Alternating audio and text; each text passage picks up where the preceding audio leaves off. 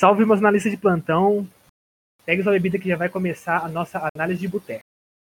É, você que está aí na Ituiutaba, na UENG, aluno da UENG de psicologia, qualquer um que estiver ouvindo, dá uma passada no Milander com bebidas e tudo mais, que lá tem um preço bacana e é um ótimo bar perto da nossa faculdade. Bem, no podcast de hoje a gente vai conversar um pouco com a professora Célia sobre a psicologia histórico-cultural. É, temos aqui a Célia, professora Célia, docente da UENG, e a Ivana. Bem, eu vou deixar para as duas se apresentarem. Então, gente, bom dia, ou boa tarde, ou boa noite, seja lá a hora que você estiver ouvindo. Eu sou Ivana, do Centro Acadêmico de Psicologia. É, eu estava querendo muito usar um bordão aqui desse tema de hoje, porque a psicologia histórico-cultural também é conhecida um pouco como psicologia marxista, então eu vou falar que é brota no podcast com desespero de burguês. Porque eu não podia deixar de falar isso. Falando isso, agora se o Pedro quiser cortar depois essas bobajadas aí, porque eu tô um pouco nervosa meu primeiro podcast. Mas, com muito prazer, a gente trouxe hoje a professora Célia para nos familiarizar mais sobre esse, esse tema, essa área que tem me encantado, assim, falando agora individualmente, tem me encantado demais. E eu queria muito que ela pudesse encantar um pouco vocês. Célia, se você apresentar. Sim. Bom, bons momentos para quem nos ouve.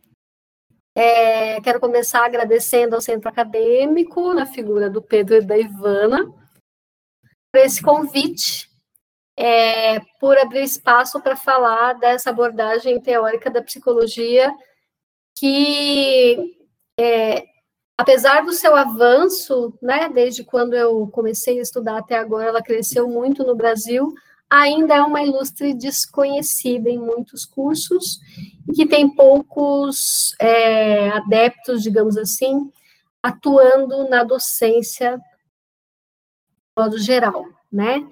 É, bom, Vou começar então me apresentando rapidinho. Meu nome é Célia, eu fiz graduação em psicologia na Unesp de Bauru. E isso é uma informação importante porque é uma, um curso é, onde surgiu o movimento da luta antimanicomial. A Carta de Bauru foi o primeiro, o primeiro momento desse movimento, né?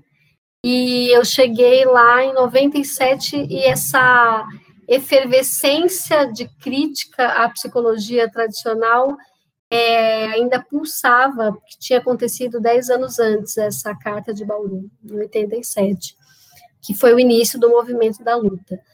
E, não por acaso, o curso concentrava é, um, um coletivo pequeno, mas um coletivo de professores é, que cujo fundamento né, teórico era esse, a psicologia histórico-cultural, na época chamada de sócio-histórica, de lá para cá a gente teve alguns avanços em termos de fazer a diferenciação entre sócio-histórico e histórico-cultural, eu vou falar rapidinho também dessa diferença, mas é, a minha formação veio daí e eu me interessei já desde o início da minha formação pela área de atuação da educação.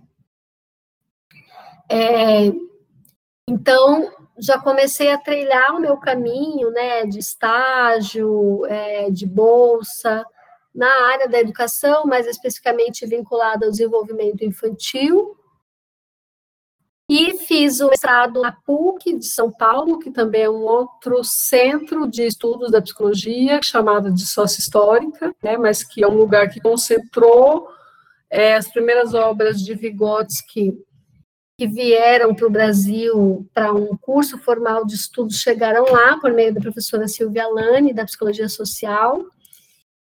E é, no doutorado eu fui para a, voltei para a Unesp, mas para o campus de Araraquara, que tem um programa todo voltado para a questão da educação escolar especificamente, mas sempre trabalhando é, nas minhas pesquisas com o aprofundamento dessa abordagem.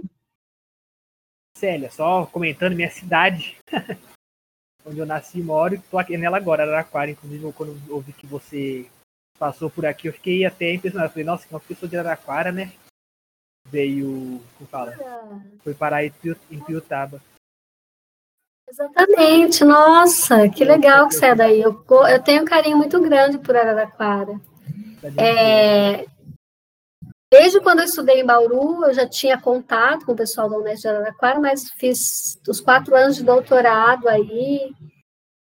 Tenho um carinho muito grande por esse cheirinho de laranja que circula Todo por aí. Mundo. Todo mundo fala disso aqui, tipo, né? Muito bom. Era Cutralha, né? Por causa da Cutralha.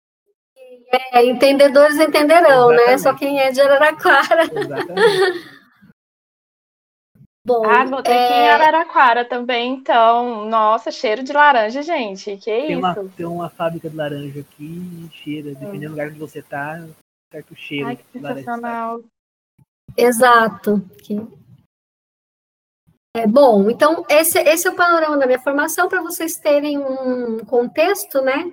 é, de onde foi o, o caldo que eu bebi para estar tá aqui conversando com vocês hoje e quais, qual, o que, que foi, de onde eu peguei, qual foi a minha régua e o meu compasso me orientam até, até o momento.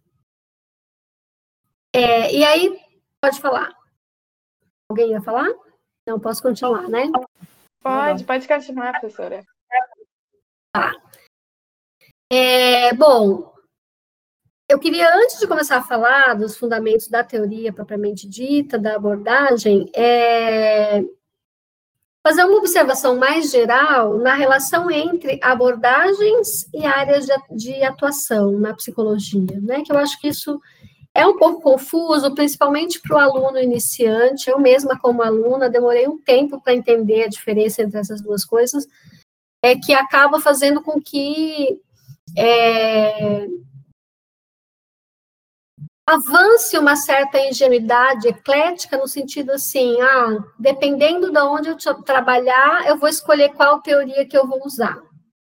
Então, se eu trabalhar com deficiência, eu vou usar, sei lá, experimental.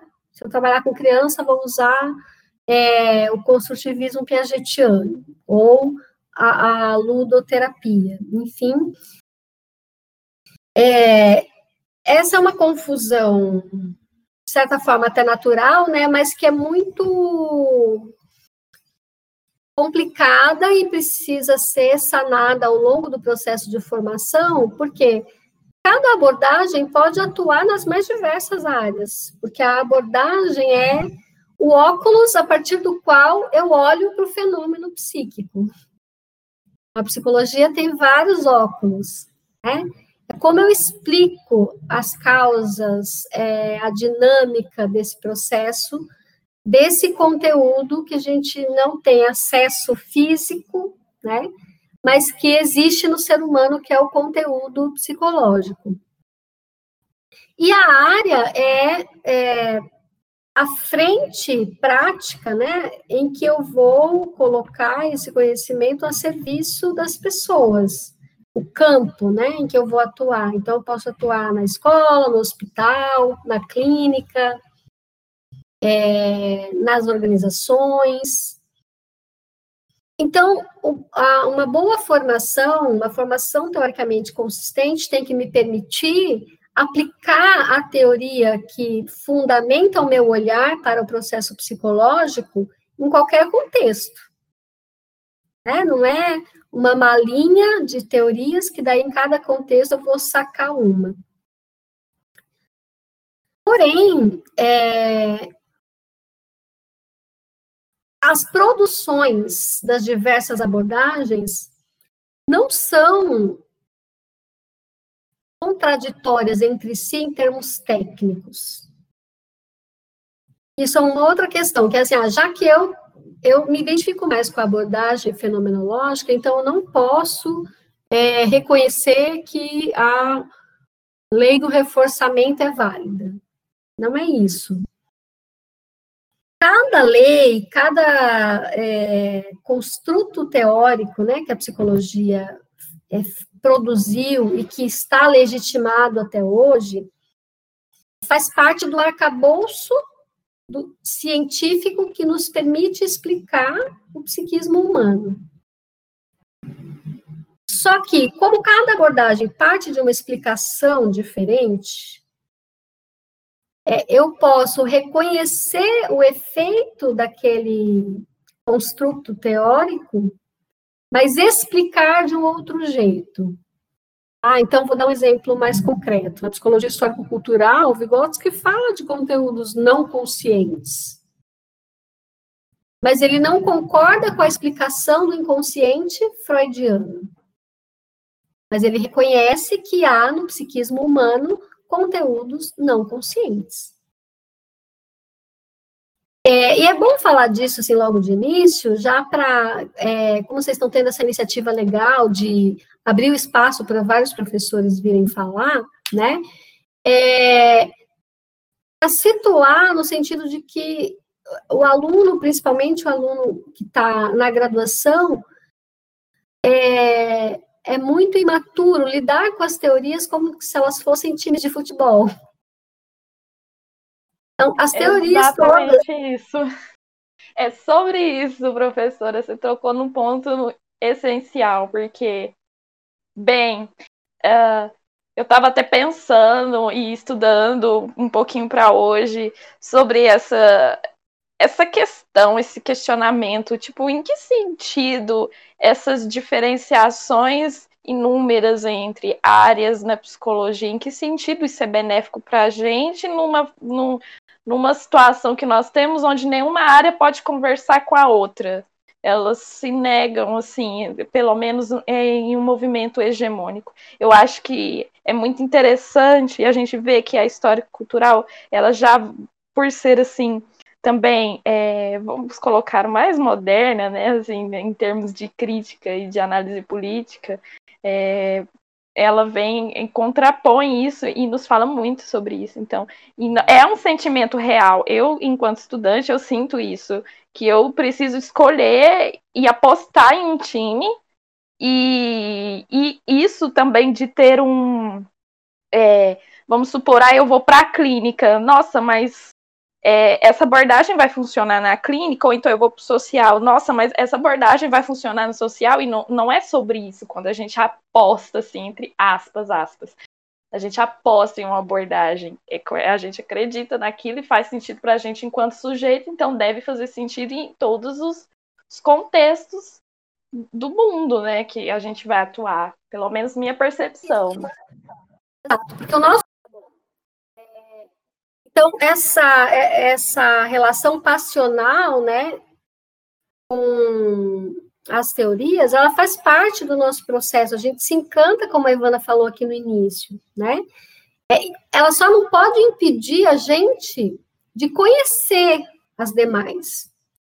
Então, eu tive uma professora na graduação que falava assim: na graduação, namore com todos e não case com nenhum não é para casar ainda, uhum. é para conhecer, pra...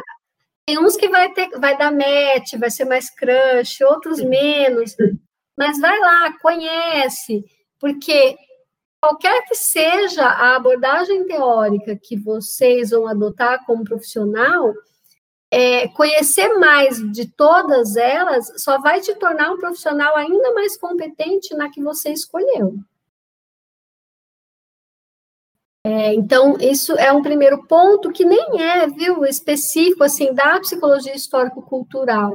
É, eu entendo que ter esse olhar mais ético em relação a, a todas essas teorias, é, o que, que é a psicologia científica, tem a ver com um processo de formação científica mais geral, né? É, de respeito à ciência, porque a psicologia fica muito no limiar, né, entre ser ciência e ser a, a opiniologia, a axiologia.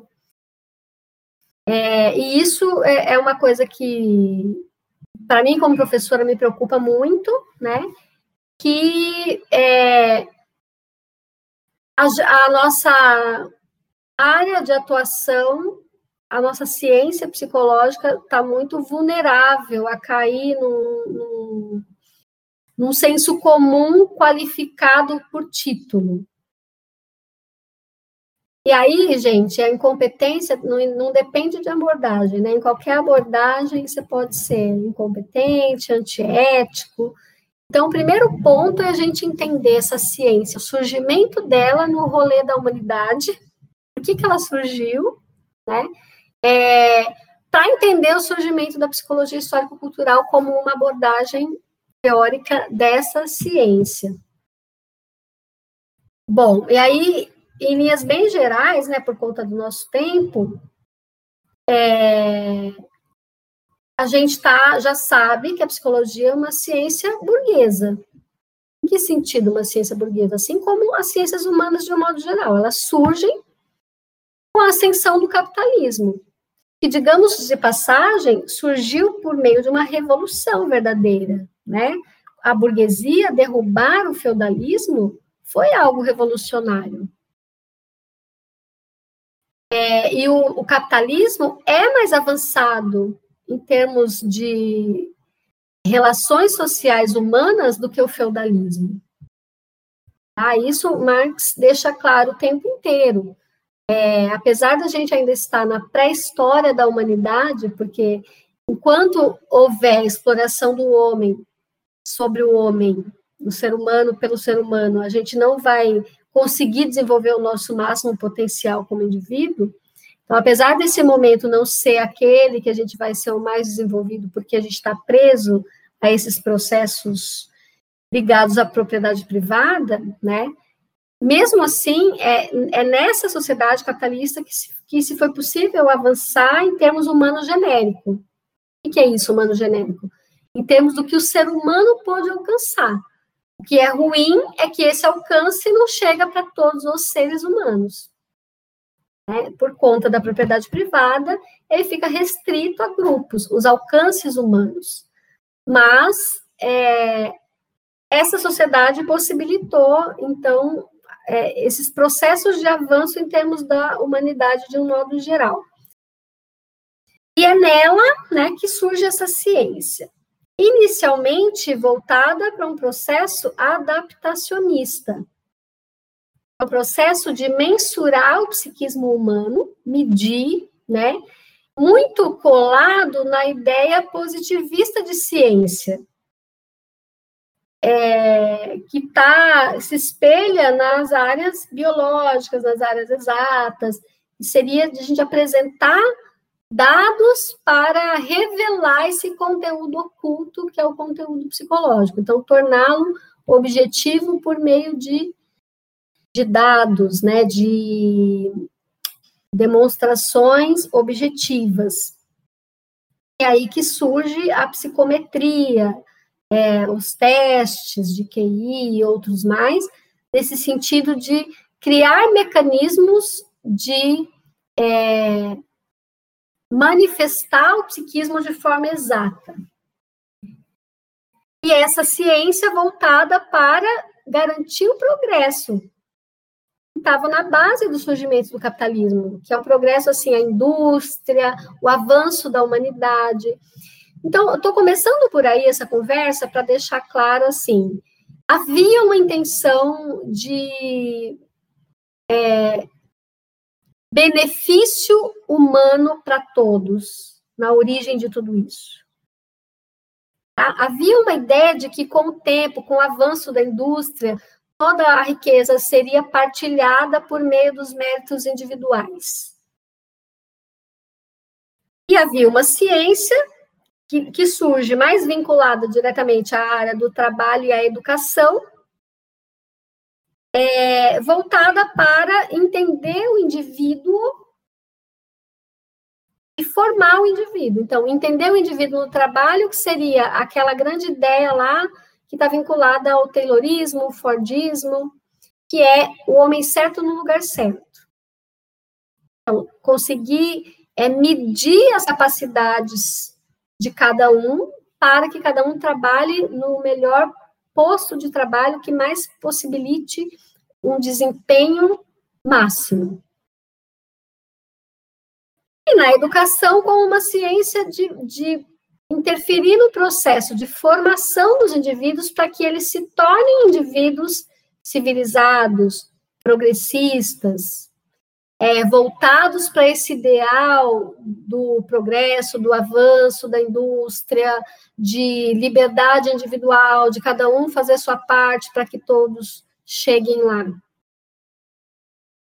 É nesse cenário que surgem as práticas tradicionais da psicologia. É, e as ideias psicológicas, né, não necessariamente a psicologia propriamente dita, mas as ideias psicológicas vinculadas a essas duas áreas, educação e trabalho. É, a área, a psicologia como profissão, até aqui eu estou falando do conhecimento psicológico, das ideias, as teorias explicativas do psiquismo. A área de atuação e a profissionalização, existir o profissional de psicologia, veio muito depois. E daí implica na área que vai atuar, né?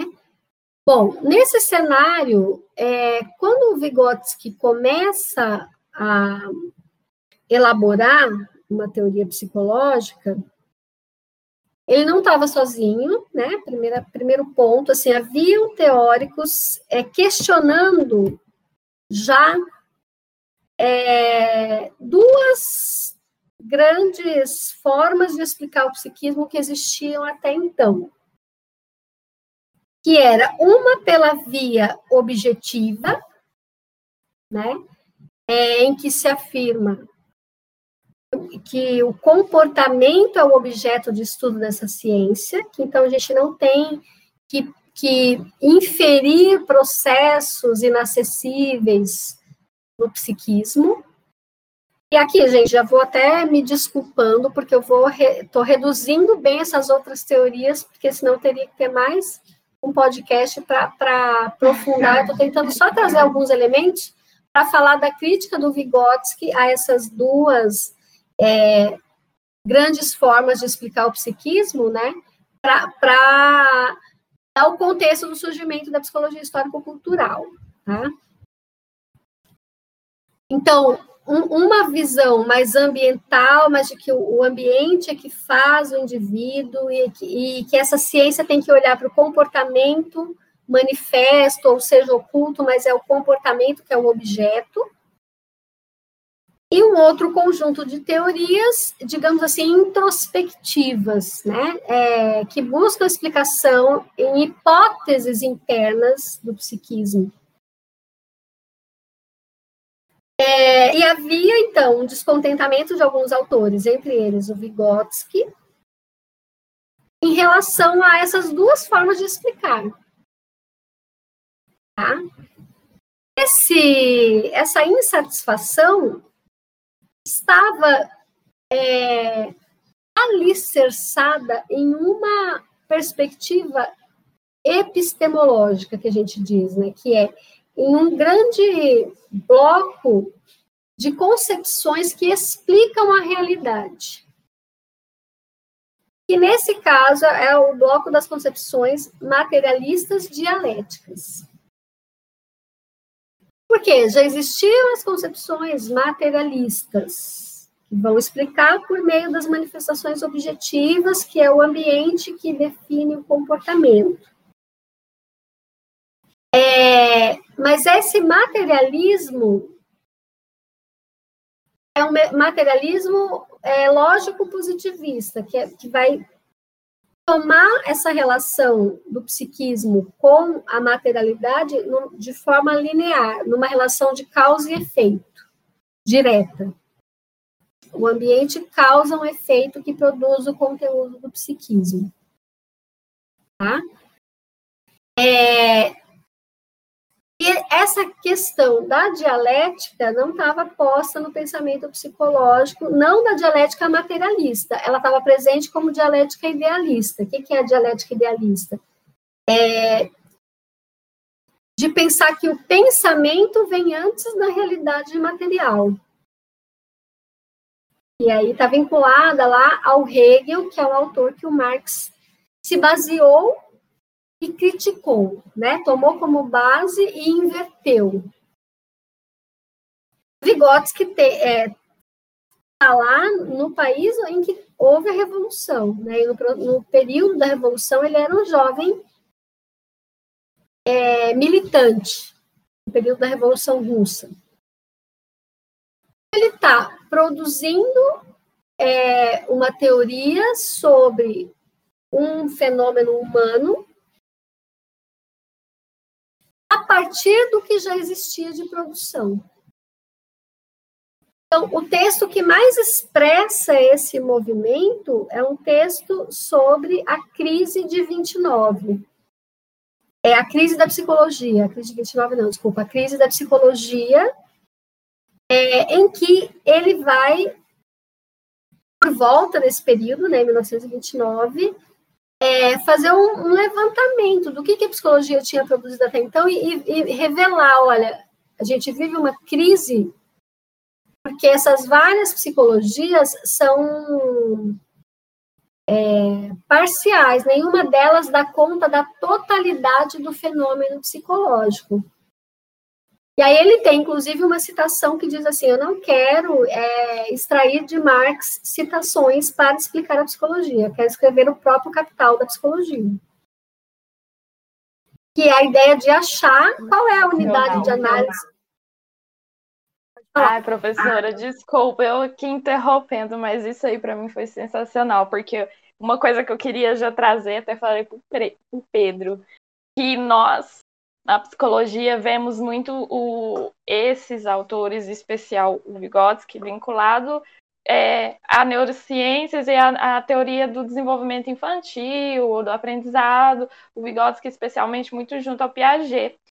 E essas outras concepções assim críticas essas produções elas foram é, muito extraídas pelo que chegou a nós é, aí depois eu quero que você confirme e fale sobre isso se vocês soubessem alguma informação que a, a ditadura militar no Brasil ela teve uma grande influência sobre isso né na questão das traduções e é, no, no, no volume dessas teorias que puderam chegar aqui para gente. É, essa questão de, do que chegou né, para a gente, por isso que eu comecei falando da, do contexto da minha formação, porque eu tive essa sorte né, de ir para uma instituição em que estavam lá as pessoas que é, pegaram esse movimento.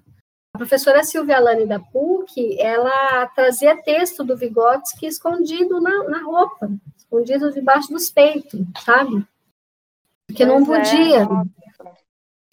É, e há uns até pouco tempo atrás, em termos históricos, né, 30 anos, a gente tinha acesso a muito pouca coisa, muito pouca coisa, e coisas, por exemplo, um dos livros mais conhecidos é, do Vygotsky no Brasil, na, nos cursos de graduação de educação de um modo geral, é o livro A Formação Social da Mente. Uhum, que é um livro que não, não foi escrito pelo Vygotsky como livro. Aquele livro reúne textos isolados né, de, de alguns temas. É, só que a principal crítica é que ele é um livro que foi primeiro para os Estados Unidos, então ele foi traduzido do russo para o inglês, e chegou no Brasil em inglês, traduzido para o português. É, então, se já muita coisa, imagino eu, nesse processo. Muita coisa justamente desse caráter de luta de classes, de visão marxista da realidade, é, em que pesa que o livro menciona isso, né, que o Vygotsky se fundamenta em Marx, mas isso é, foi tornado aquilo que o Vygotsky mais temia, que é como se fosse uma afirmação solta. Ah, se fundamenta em Marx. E aí, beleza, junta ele com o Piaget, que é um absurdo absurdo, né? Qualquer leitor aprofundado de Vygotsky conhece as, as severas críticas que ele faz ao Piaget, apesar de reconhecer todo o brilhantismo da teoria piagetiana.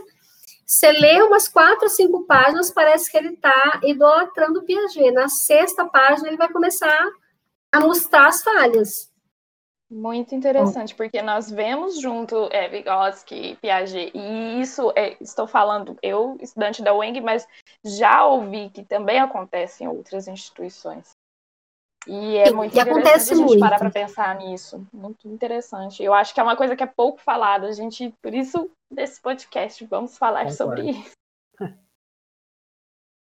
Sim, é, principalmente nos cursos de educação, Ivana, é muito comum acontecer isso. Ah, psicologia da educação, aí pega lá Vygotsky, Piaget e Vallon.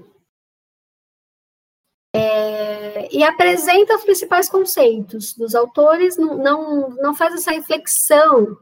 Sempre que a gente vai entender uma teoria, é importante esse movimento de situar ela é, no rolê da humanidade, sabe? De entender, peraí, como é que o ser humano chegou Na nisso? história, né? Isso. Por isso, histórico. Isso. É, porque Vygotsky e Piaget nasceram no mesmo ano. Então, eles foram contemporâneos. Só que eles são é, muito diferentes em termos dos seus propósitos como cientistas, né? E o Piaget viveu muito mais. O Piaget viveu até os 80 anos, o Vygotsky morreu com 38 anos. Então, é, ocorreu que esses dois autores é, se debruçaram sobre o fenômeno, o mesmo fenômeno, né, em partes, que é a questão do desenvolvimento humano, de como o ser humano se constitui um, um ser propriamente humano desde o seu nascimento, tendo em vista que os dois não são inatistas, né, nem o Piaget, nem o Vygotsky. Então, isso eles têm em comum, eles estavam criticando o inatismo. É, só que forma como eles vão explicar esse processo tem é, causas e dinâmicas incompatíveis. Juntar Piaget e Vygotsky revela uma fragilidade de formação teórica. Juntar no sentido de, é, não estou dizendo assim, ah, todo autor que quiser usar os dois, estou dizendo que, do ponto de vista teórico, por exemplo, você foi fazer um texto, sei lá, um projeto de mestrado, e você cita esses dois autores sem fazer essas observações de que eles são incompatíveis em termos da sua forma de explicar o psiquismo humano. Porém, eles trazem elementos que podem ser complementares para entender um determinado fenômeno, desde que você se posicione é, fundamentalmente em um deles. Tá? Que é tipo assim, ah, o que, que é a música? A música é uma coisa, eu posso, eu posso ter várias é, modalidades de música, mas eu não posso me perder do que, que é a música. Então, estou trazendo essa metáfora para falar assim, bom, o psiquismo é um processo único, as, as várias abordagens são as formas de explicar esse processo. Mas o ser humano é um só e o psiquismo é um só. E, e o, o Vygotsky estava insatisfeito com as teorias que existiam até então para explicar esse processo.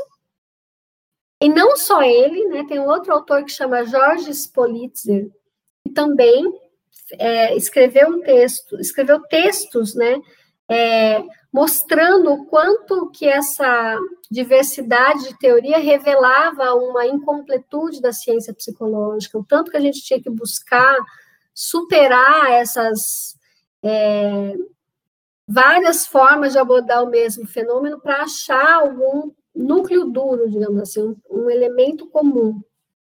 Que até o, esse momento histórico a gente ainda não, não alcançou, né? Mas que o Vygotsky vai começar, então, dizendo, olha, nem, nem é, o psiquismo humano nem é inato, mas também não é só uma mera reprodução do social no indivíduo que ele envolve um processo que é histórico, e aí esse histórico não é só da história do indivíduo, mas é histórico da humanidade que se reflete em cada indivíduo. E ele envolve um processo é, que é dialético, ou seja, a evolução do desenvolvimento humano não é linear, não vai sempre indo para frente. Ela é espiral, ela volta para trás, ela vai para frente, e ela está condicionada pela forma de vida material. Então, viver no capitalismo é, é também um elemento que faz com que o nosso psiquismo seja como ele é. É que, que é um psiquismo centrado na ideia de eu, de meritocracia, de uma série de questões que essa sociedade alimenta e que se tornam para nós valores é, e que condicionam as nossas emoções. E, e isso vai estar é, tá vinculado a uma série de, depois, problemas, transtornos que a gente vai produzir, enfim. Em linhas gerais, do caráter social do psiquismo. E quando eu falo psiquismo, eu estou falando de todo o conteúdo psicológico, inclusive da nossa personalidade. A psicologia histórico-cultural, tudo isso é formado socialmente por meio de um complexíssimo processo que se dá na relação e não somente na interação. Relação do indivíduo com as condições, não é só com as pessoas, com as condições de vida em que ele se insere para é, se desenvolver, que não são da sua escolha, né? Ninguém escolhe que condições que vai nascer. Só que essas condições dadas ali interferem diretamente no processo de constituição da dinâmica individual é, psíquica. E aí, gente, quando eu falo condições, é... eu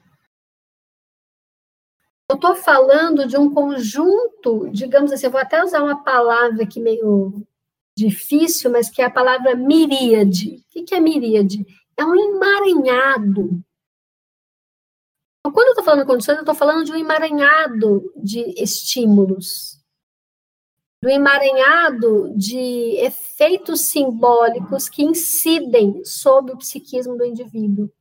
Por exemplo, a ordem é, que o indivíduo ocupa na, no, na árvore lá genealógica da família. Por exemplo, ser o filho do meio já é uma condição diferente do que ser o primeiro filho condição nesse sentido que eu estou usando aqui. A miríade de estímulos que vai incidir nesse psiquismo já não é a mesma. Estou falando isso porque é muito comum as pessoas falarem assim: ah, mas então se é o social que forma, por que, que dois irmãos na mesma casa, com as mesmas condições, não, não têm a mesma personalidade? É, e aí entra, né, primeiro, essa observação, nem, nenhum, não existe dois seres humanos que se desenvolvam sob as mesmíssimas condições. Porque o ser humano é um animal totalmente dependente do outro, e a relação do outro com cada um nunca vai ser idêntica, apesar das nossas mães quererem nos convencer de que elas tratam todos os filhos igual é, não dá pela questão da dialética. A mãe do primeiro filho não é a mesma mulher que foi a mãe do segundo, não é a mesma. O pai do segundo filho não é o mesmo, mas ele já é um outro ser humano. Isso é sensacional. É o pulo do gato. Eu tô falando muito sensacional, que eu acho que eu tô aqui, ó. É... adorando isso tudo, mas é, isso é o pulo do gato, né, professora, para tirar a gente do desse lugar de materialismo reducionista, né, do materialismo mecanicista. É, porque só para situar nosso ouvinte aqui, é, a gente está partindo de uma ideia de que não existe uma, um psiquismo a priorístico, né? A ideia de uma consciência a priori. Seria isso. Isso, exatamente. E essa ideia parece uma coisa simples, né? Ah, não existe. Ela está entranhada nos nossos poros, a ideia de que sim, existe. Porque a nossa cultura, é, ela está toda mergulhada nessa visão mística e natista de que parte das características que cada um de nós tem estão determinadas por forças ocultas, por é, elementos genéticos. É, e por mais que a gente estude teorias que afirmam que não, isso não garante que o nosso psiquismo dê o salto no sentido de se convencer. Porque quando a gente observa a realidade e vê aquela criança tendo um comportamento muito parecido com o comportamento dos adultos é, que cuidam dela, é, a aparência se parece muito com essa explicação de que é inato. Tá? E uma das questões da psicologia histórico-cultural que está fundamentada na perspectiva marxista é de que nunca, nunca, nunca a aparência revela a essência. A aparência é sempre a parte superficial dos fenômenos. Para eu capturar, para o meu psiquismo capturar, transformar em imagem mental a essência de qualquer fenômeno, eu tenho que mergulhar num processo de análise porque aquela aparência está sempre me revelando o que está é, por cima. E isso tem a ver, do ponto de vista dessa perspectiva, com a própria é, atividade vital humana, que é o trabalho. Né? O trabalho no sentido da capacidade humana de transformar a realidade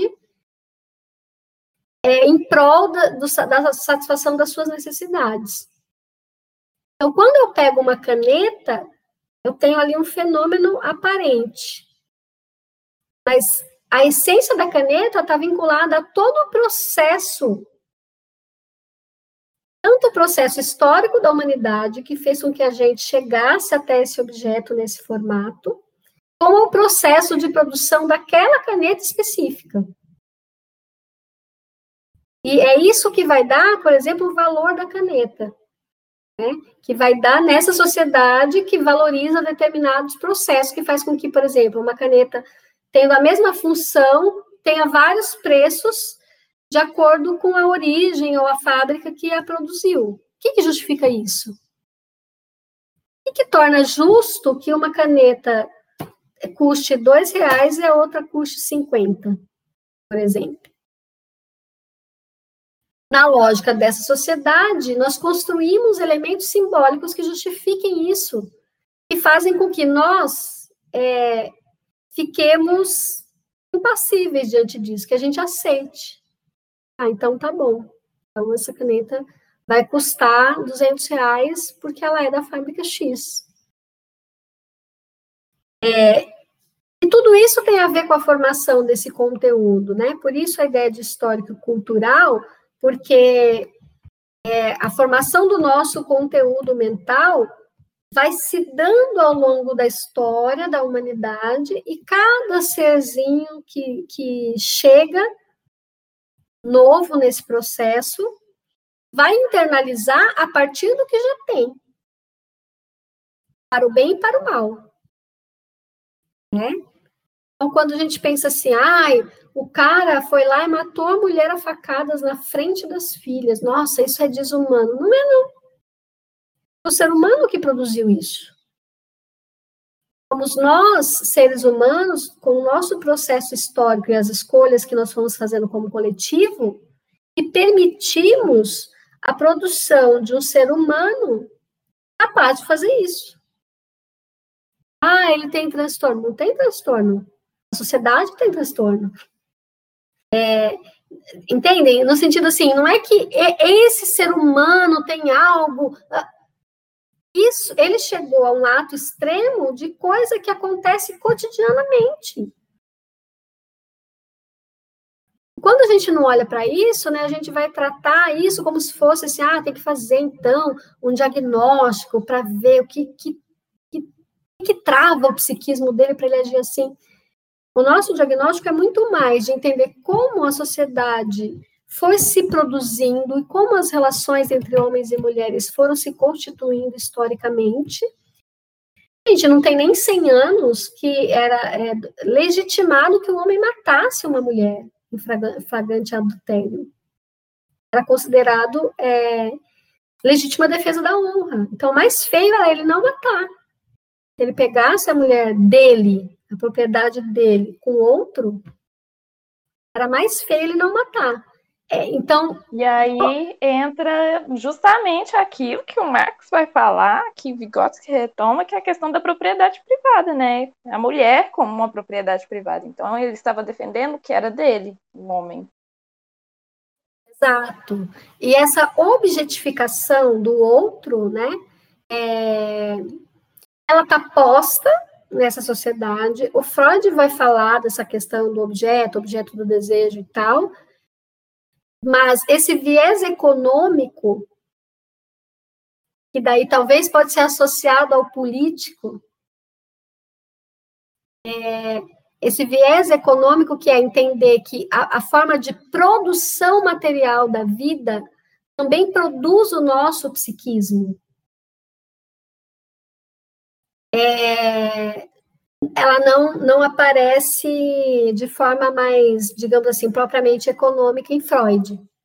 E na psicologia histórico-cultural ela está ali presente. Olha, enquanto a humanidade é, entender que uns produzem e outros exploram a força de trabalho, enquanto a humanidade entender que pessoas podem não ter comida porque elas não alcançaram o mérito necessário, se elas não têm comida porque elas são folgadas, são vagabundas ou coisa do tipo, enquanto isso for de boa para a humanidade como é hoje, porque parece que não é, porque nos dá uma dorzinha no coração, ai, que triste, tem gente que não come.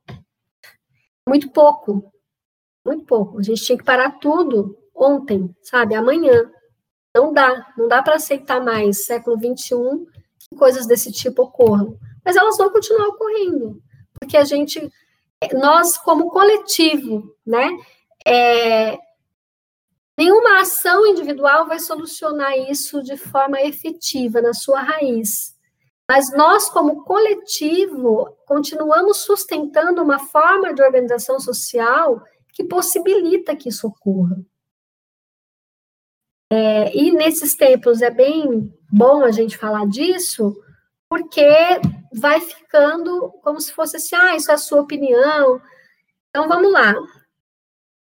Quando a gente olha para esse fenômeno que é o conteúdo psicológico do ser humano, a gente vai olhar então para um processo que é evidente, é evidente que o ser humano tem um conteúdo mental pelo, pelo seu comportamento, né?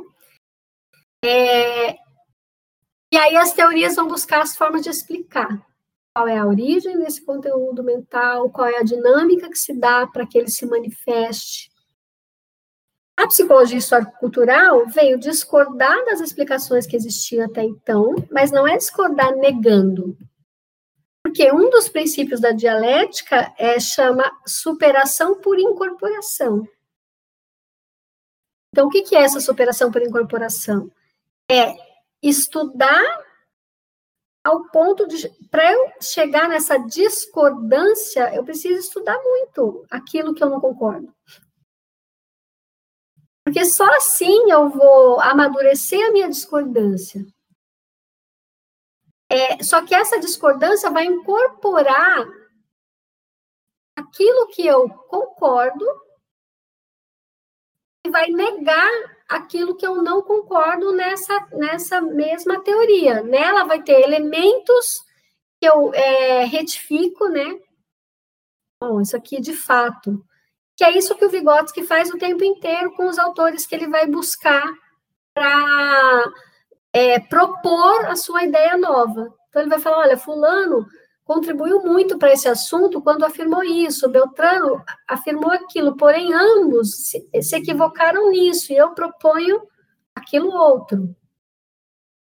Então, esse movimento de incorporar o que já, já foi produzido para chegar numa nova ideia é parte do método dialético e ele está assim, de cabo a rabo nos textos do Vygotsky. Só que, é, é, como eu disse, vários autores estavam pensando nisso, né? É, então, por que, que não chama assim a ah, teoria vigotskiana, como no caso da teoria piagetiana? Porque, apesar de ser reconhecido como uma liderança nesse processo de produção dessa nova perspectiva em psicologia, Vygotsky sempre trabalhou em grupo. E, inicialmente, ele se aliou a mais dois outros autores, de forma mais direta, foi o Leontiev e o Lúria, formando a chamada Troika. É, esses três pesquisadores né, é, concordavam em termos de, da necessidade de produzir uma psicologia diferente da que existia até então. E eles tinham objetos mais específicos. Né? O Leontiev, por exemplo, estudou muito a questão da atividade. Atividade humana, a estrutura da atividade, atividade consciência, atividade consciência e formação da personalidade. O Vygotsky se dedicou muito à explicação da formação das funções psíquicas superiores, do pensamento, da linguagem, de como que o, o ser humano vai constituindo esse processo que o torna diferente, né? Esse universo simbólico que, que permite ao psiquismo humano se diferenciar totalmente do psiquismo animal. E o Lurie, até por sua formação de base, que era médico, ele foi para as questões mais neurofisiológicas neurológicas de um modo geral, né? não só neurofisiológicas, mas para discutir essa base biológica que possibilita esse processo de salto qualitativo. Só que pensem, gente, eles, eles estavam num país, né, em que houve uma revolução, então eles estavam construindo a nova sociedade, eles não estavam como a gente está aqui em hipótese, ah, se o capitalismo acabasse, o que a gente faria? Eles estavam fazendo, é, nesse fazer, eles tiveram chance, por exemplo, tem uma cidade na Rússia que chama Zagorski, eles construíram um, uma escola para cego surdo.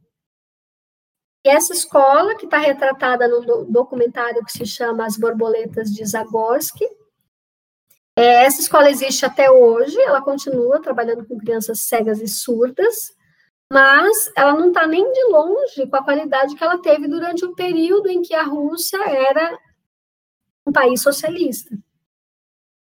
Porque houve investimento muito grande. Essa escola conseguiu formar pessoas cegas e surdas para serem pessoas autônomas, para é, é entrarem na Universidade de Moscou, fazerem cursos superiores, serem pessoas que cuidam da sua própria vida sem, sem depender diretamente no seu cotidiano de pessoas por conta das suas deficiências físicas, né? Que é a ausência de visão e, e de audição. Então, essa é uma experiência que mostra muito o quanto que, quando a gente entende que o psiquismo humano é fruto de um processo simbólico, é, o alcance dele só pode ser limitado por limitações nesse processo simbólico. Então, não é porque uma pessoa não tem a visão, ou não tem audição, ou tem uma limitação motora, que isso vai impedi-la de ser um ser humano altamente desenvolvido psicicamente, inclusive brilhante em termos da sua criatividade. Porque não é o nosso corpo biológico que define em si o, qual é o processo que vai se dar na produção né, da nossa nosso conteúdo mental. Pra vocês terem uma ideia, eles produziram também em períodos de guerra, né? E o Lúria chegou a trabalhar com é, vítimas de guerra que perderam, por exemplo, massa encefálica na guerra mostrando como a capacidade que o ser humano tem de reconfigurar as funções cerebrais, de que outras áreas do cérebro passem a produzir aquilo que aquela área que foi afetada produzia antes. Dessa maleabilidade do psiquismo humano em relação a essa estrutura biológica. E a gente tem até hoje é, visões muito biologizantes, né, que vão é, limitar, por exemplo, ah, o comportamento da mulher vai ser assim por causa do hormônio X, Y, Z, ela vai agir com uma relação de causa direta. Isso não quer dizer que os processos biológicos não tenham efeito no nosso organismo. A crítica da psicologia histórico-cultural é estabelecer uma relação direta de causa e efeito, dizendo que porque aumentou o hormônio X, isso justificaria o comportamento Y. Porque cada contexto que a gente está é, rege, né, esses comportamentos. Ah, é o homem instintivamente violento. No chefe dele, ele não bate. Ele bate na mulher. Tá? Então, é, é, em linhas bem gerais, esse processo de reafirmar o caráter social do psiquismo e entendendo esse social como algo que é histórico, não só da história individual, mas que quer a gente queira, quer não, aquilo que aconteceu na história da humanidade reverbera em cada um de nós. Porque o caldo que a gente bebe para nos humanizar tem gotículas desses acontecimentos do passado. Ah, então não é à toa que você vê num vídeo, por exemplo, a criança não sabe nem falar direito ainda, de dois aninhos, é, apontando que a boneca mais feia é a boneca negra. É, isso não, não se deu de uma forma direta, ninguém ficou mostrando a foto de alguém negro e falando para ela que esse era feio. Mas, de algum jeito, ela internalizou esse conteúdo com tão pouco tempo de vida. Qual foi esse jeito? É justamente aquela miríade de estímulos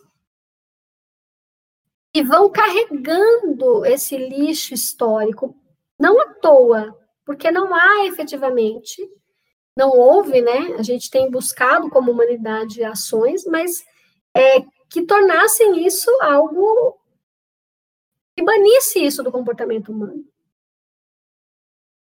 Ou seja, nós continuamos como humanidade reproduzindo a inferiorização do povo negro.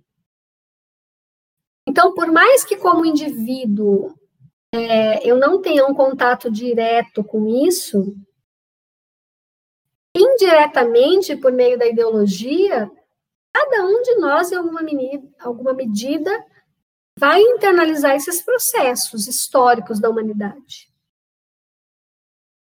E é eu acho que, ela... É que é tão é, estranho quando nós, para nós que temos esse contato com essa teoria, com, com esse movimento crítico, pensar que é, alguém pode, alguém branco pode não ser racista, entende?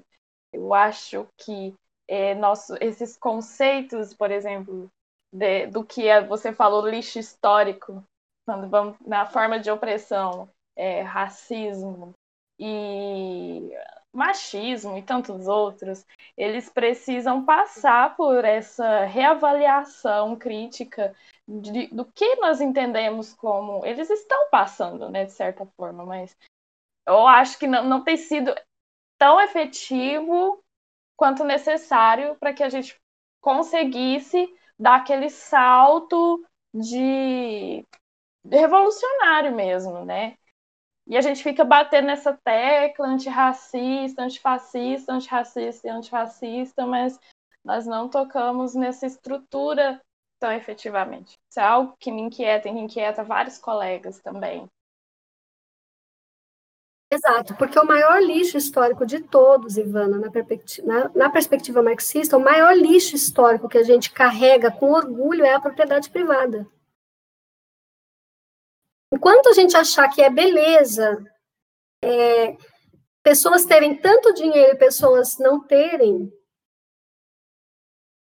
todo o resto, to, todas as formas de opressão que estão a serviço disso, né, elas justificam as, as, a exploração, elas tornam ela mais justa.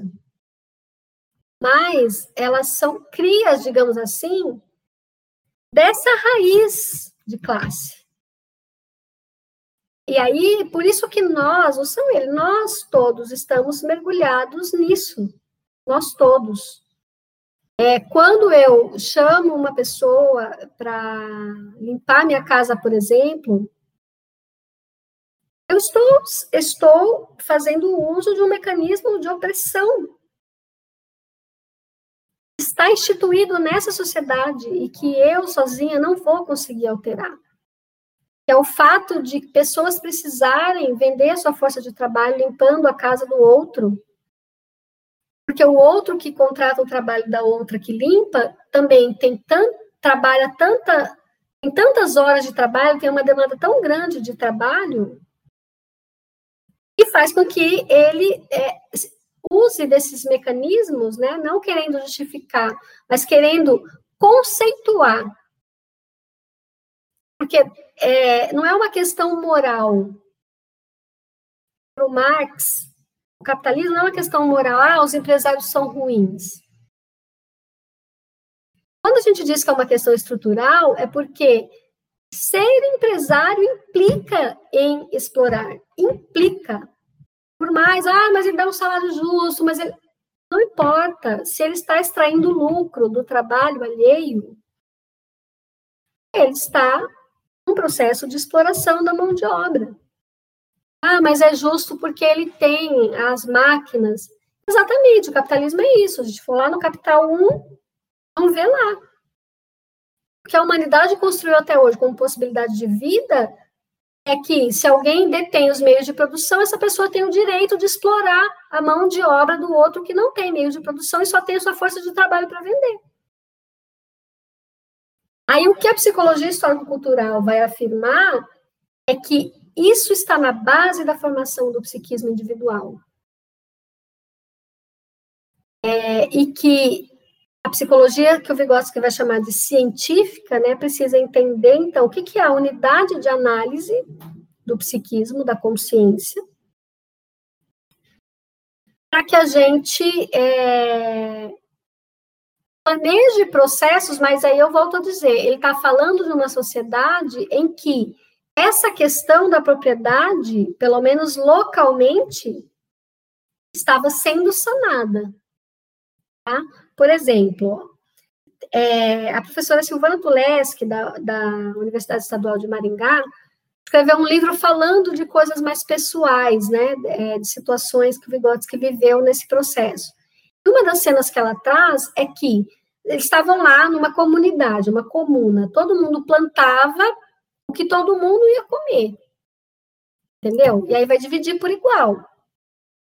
Só que tinha gente que estava estocando comida debaixo da terra, falando que comeu, para poder guardar comida para comer depois com medo de faltar.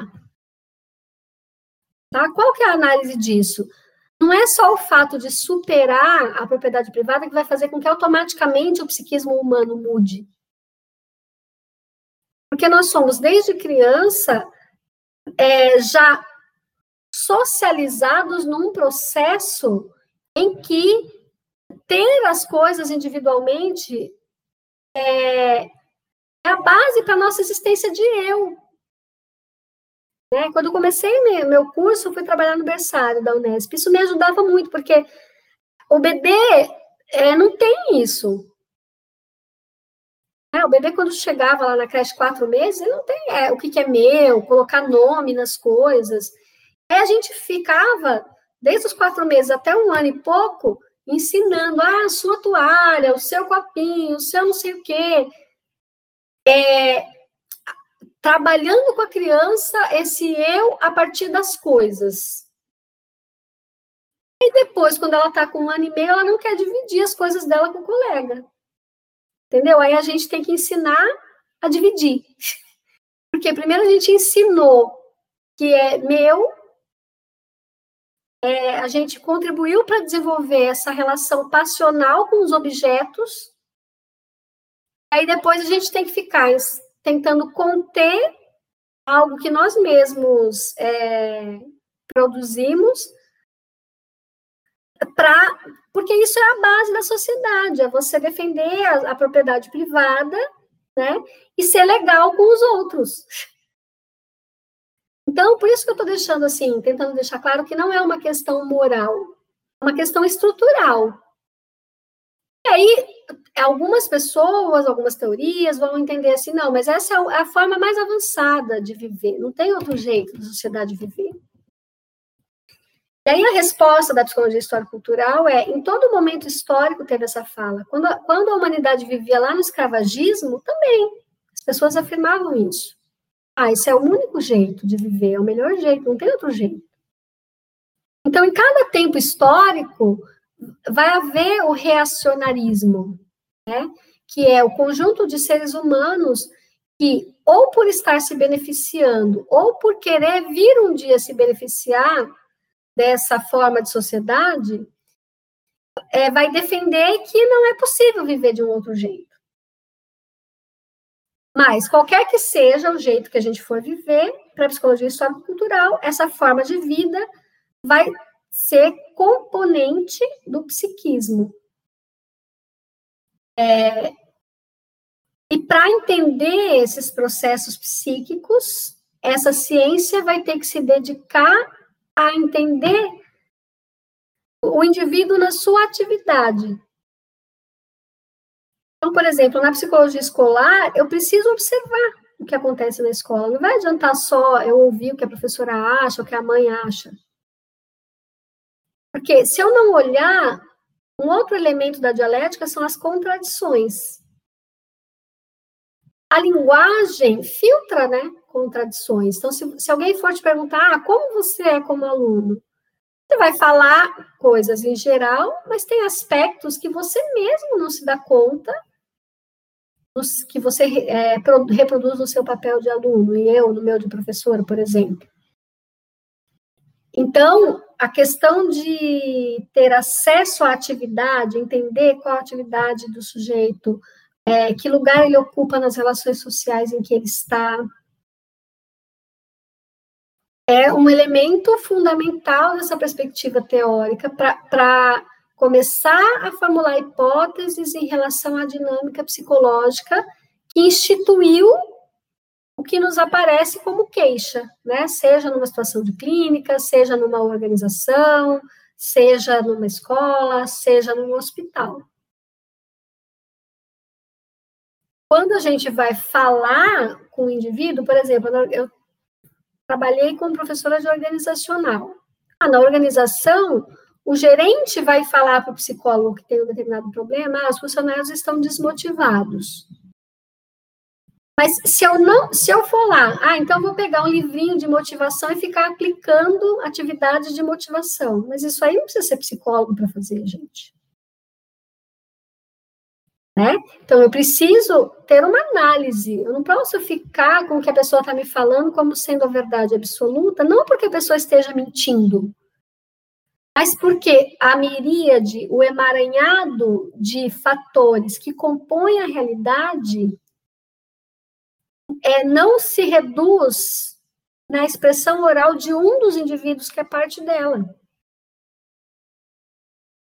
Então, eu preciso me inserir nessa realidade e é, identificar dinâmicas que podem estar ocultas, que tem a ver com a história dessa instituição, quando esse problema começou, como foi a origem da, da função que eu estou observando aqui, enfim. O histórico, ele entra nessa perspectiva, né, tanto é, histórica do indivíduo, da instituição, como na história da humanidade.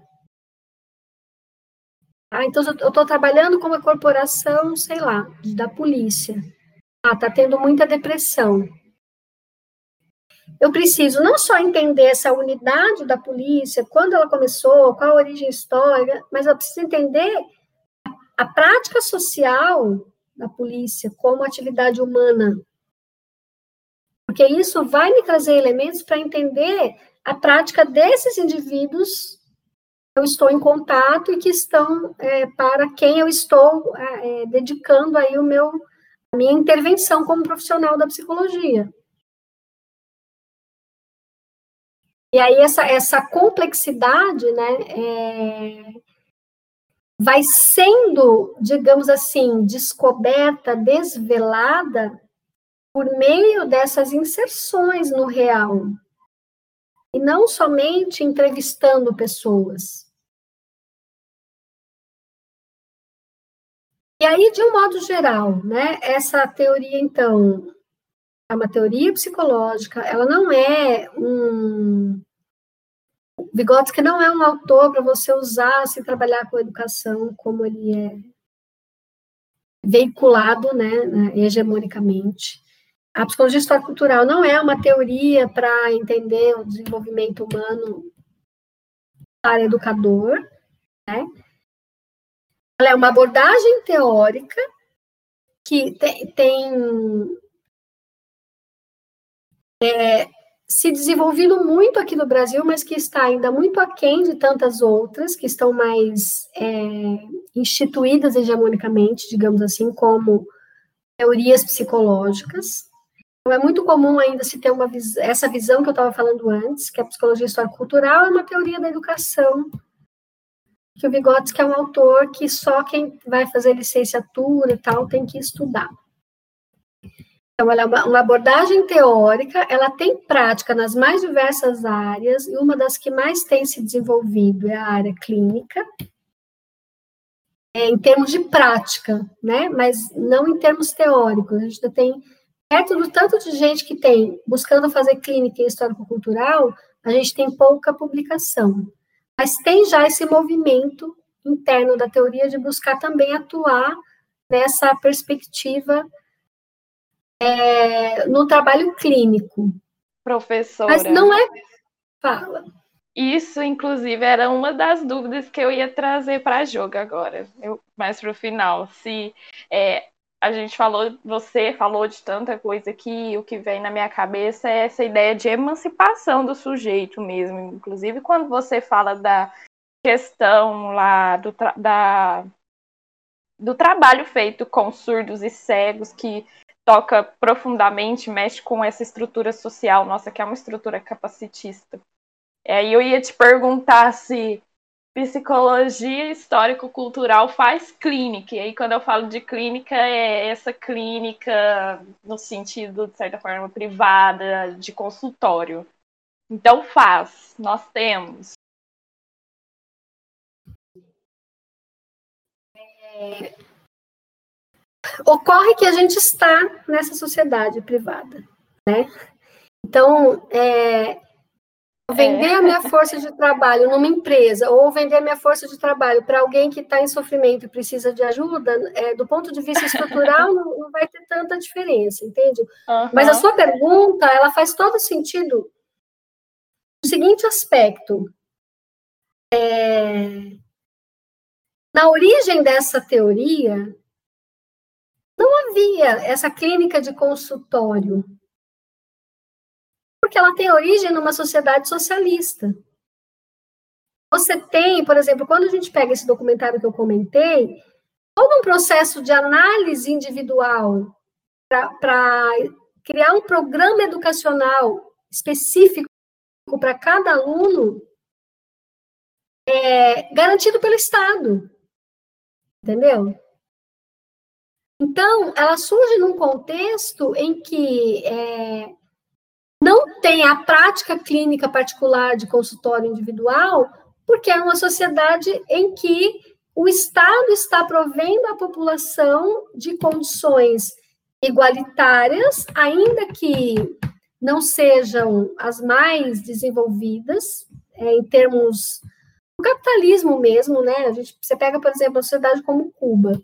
Ah, as pessoas não, não têm computador, não têm dinheiro. Elas têm casa. Elas têm uma educação, uma das melhores do mundo. Elas têm tratamentos de saúde que o povo dos Estados Unidos sai dos Estados Unidos para ir lá se, tratar, entendeu? É, por isso que envolve uma questão de, de posicionamento ético e ético-político de cada um de nós em relação ao que, que eu mundo que eu quero, É, é tipo assim, eu abro mão de eu ter o meu notebook individual para que em cada rua todo mundo tenha acesso a computador com internet na hora que quiser. É, é esse tipo de pergunta que nos coloca diante da, da, do questionamento sobre qual é o papel dessa ciência nas mais diversas formas de sociedade. Então, ela surge como proposta de uma nova psicologia para uma nova sociedade.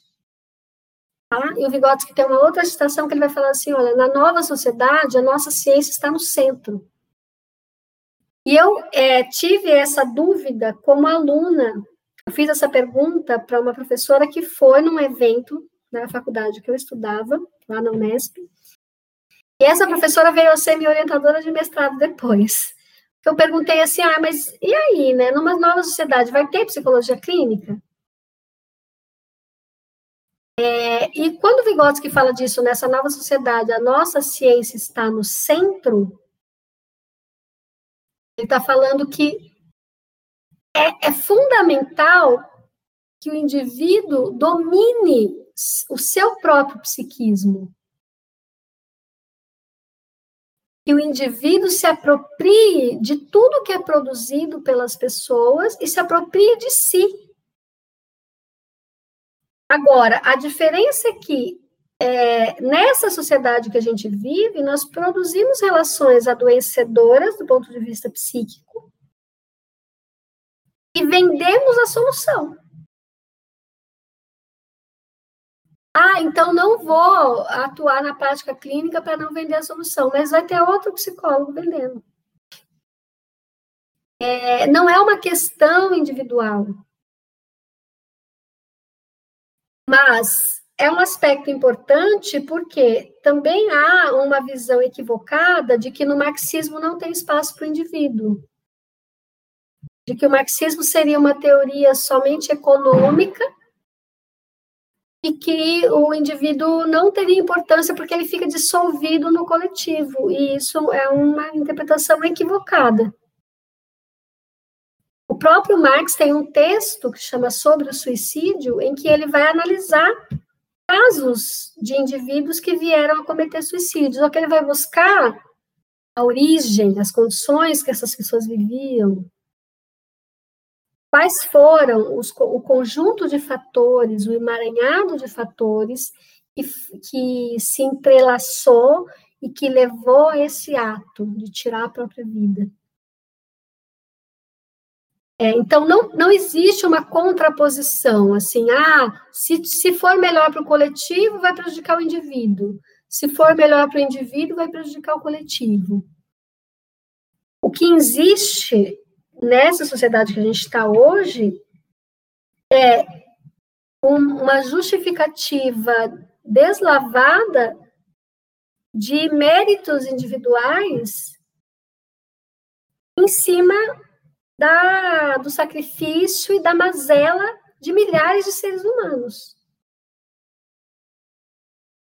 E aí, do ponto de vista psíquico, nós vamos ser limitados, né, enquanto a gente viver nessa sociedade, mesmo que eu seja o mais rico dos seres humanos. Por quê?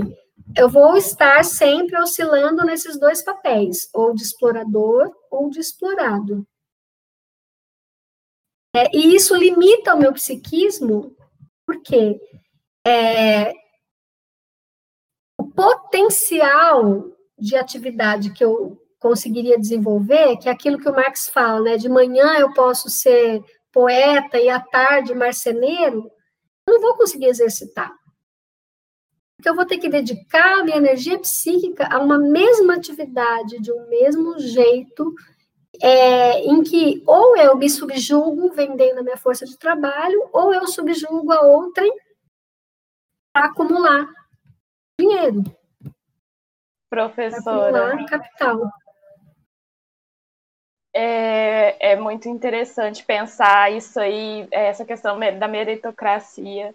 Eu acho que, nossa, dá para engrossar demais o caldo dentro dessa discussão. Mas é, para esse podcast agora, eu acho que a gente é, chegou uma hora agora. É, já deu uma hora. Então, nós podemos encaminhar para o finalmente.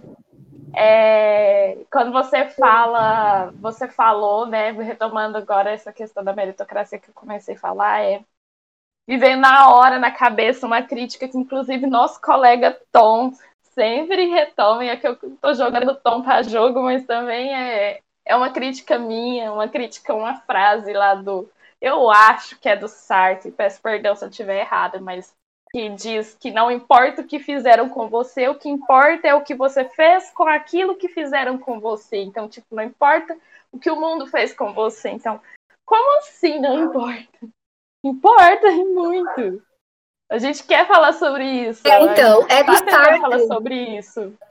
É do Sartre mesmo? Isso, mas essa forma, ela já é uma distorção. Porque o que o Sartre afirma é nós somos o que nós fizemos com o que fizeram de nós. Ah. Então não é não importa, é que nós somos. De Aí fato, já é outra né, coisa, porque a gente vê, Isso. chega para a gente através do que estudamos dentro da área, das áreas da fenomenologia, é essa ideia. E essa ideia que são passadas para pessoas que serão formadas e vão atuar na clínica. Então, não é não importa, é que nós somos aquilo que nós fizemos o que fizeram de nós. Aí, trazendo isso para uma perspectiva dialética, né, que não é a do Sartre, é, então nós temos que melhorar o que fazem conosco e temos que melhorar o que nós fazemos com o que fazem conosco. Entendeu? Não são coisas opostas. É, só que não dá para descolar nenhuma das duas. Não tem como eu melhorar o que fazem comigo se continuam fazendo comigo algo que me diminui. Sozinha, não. Por isso que entra aí, para a perspectiva histórico-cultural, a questão do coletivismo. Né? Que é essa, a ideia de que ela está presente no Marx, não nessa, nesse jeito que aparece no Sartre, mas a ideia é assim, os homens fazem a história, mas não a fazem como querem. A fazem sob determinadas circunstâncias. Aí a gente tem, por exemplo, no movimento feminista, o movimento feminista liberal, críticas a Marx porque ele era machista. Claro que ele era machista. Ele era um homem de seu tempo. Entende? Isso não faz com que tudo que ele escreveu tenha que ser jogado no lixo, porque ele tinha como pessoa atitudes incoerentes com parte das coisas que ele defendia, porque nós todos vamos ter coerências. E que bom se a gente tiver como perceber. Que bom se a gente tiver, se fizerem conosco, é, apontarem para nós mesmos as nossas contradições, para que a gente consiga, na nossa curta existência, nos melhorar como ser humano nas condições que a gente tem. Sem sombra de dúvidas, é, o psiquismo humano, em outra sociedade, ele é muito além disso que a gente consegue ser nessa sociedade. Sim.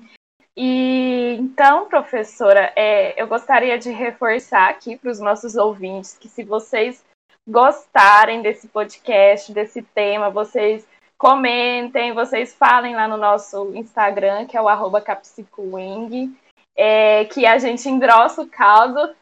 Inclusive, professora Célia, no início já a gente estava falando sobre isso. E eu queria também dizer que nós vamos deixar referências disponíveis na descrição é, desse programa e já até jogando aqui para a professora, peço por favor, professora, se você puder me encaminhar algumas referências depois é, para a gente passar para o pessoal, tudo bem? Deixar, eu encaminho sim, inclusive vou aproveitar para, assim, a gente fez esse bate-papo, né? A, a, teoria é super complexa e não foi nada muito formal, então tem um monte de coisa. Eu não cheguei a pegar conceitos, que a ideia era esse bate-papo mesmo, para não ficar muito aula, né? Mas que vocês coloquem também é, perguntas, é, temas específicos dentro dessa abordagem que gostariam de conhecer melhor, tal. A gente vai combinando aí junto com o CA, porque eu acho que é um formato de troca que auxilia muito, né? Não vai substituir a leitura e tudo mais, mas auxilia muito a cada aluno a se situar em relação às teorias. Então, estamos abertos aí. Eu vou passar, vou passar o link desse documentário que eu comentei e passar uma referência A gente segue, segue no diálogo. Certinho, professora. E novamente agradecer você por essa disponibilidade, essa receptividade maravilhosa. É, muito obrigada por estar aqui dividindo esse momento com a gente. E eu passo a fala para o Pedro, se quiser finalizar, fazer suas eu ponderações. Agradeço demais. Passou muito conteúdo a Célia assim, para a gente. Achei que foi extremamente pertinente e a gente espera que ela volte futuras futuros podcasts com novos temas, aprofundando no mesmo tema. E agradeço demais a participação dela aqui. Se quiser agora falar mais alguma coisa para finalizar, Célia, só. Gente, eu quero eu de novamente né, agradecer, é, parabenizar o centro acadêmico por essa iniciativa de ter um espaço como esse e dizer que é, toda forma que a gente constituir de interação que vá além da sala de aula nos enriquece. Então, com certeza. Vamos Com junto certeza. aí pensar nessas diversas formas que a gente, para além, né, não tirando a importância, a sala de aula é super importante também, mas é, a nossa maturidade intelectual ela também se faz nos contextos mais ampliados do que a sala de aula. Certinho. Certinho. Muito bom. É isso, então, né? Então.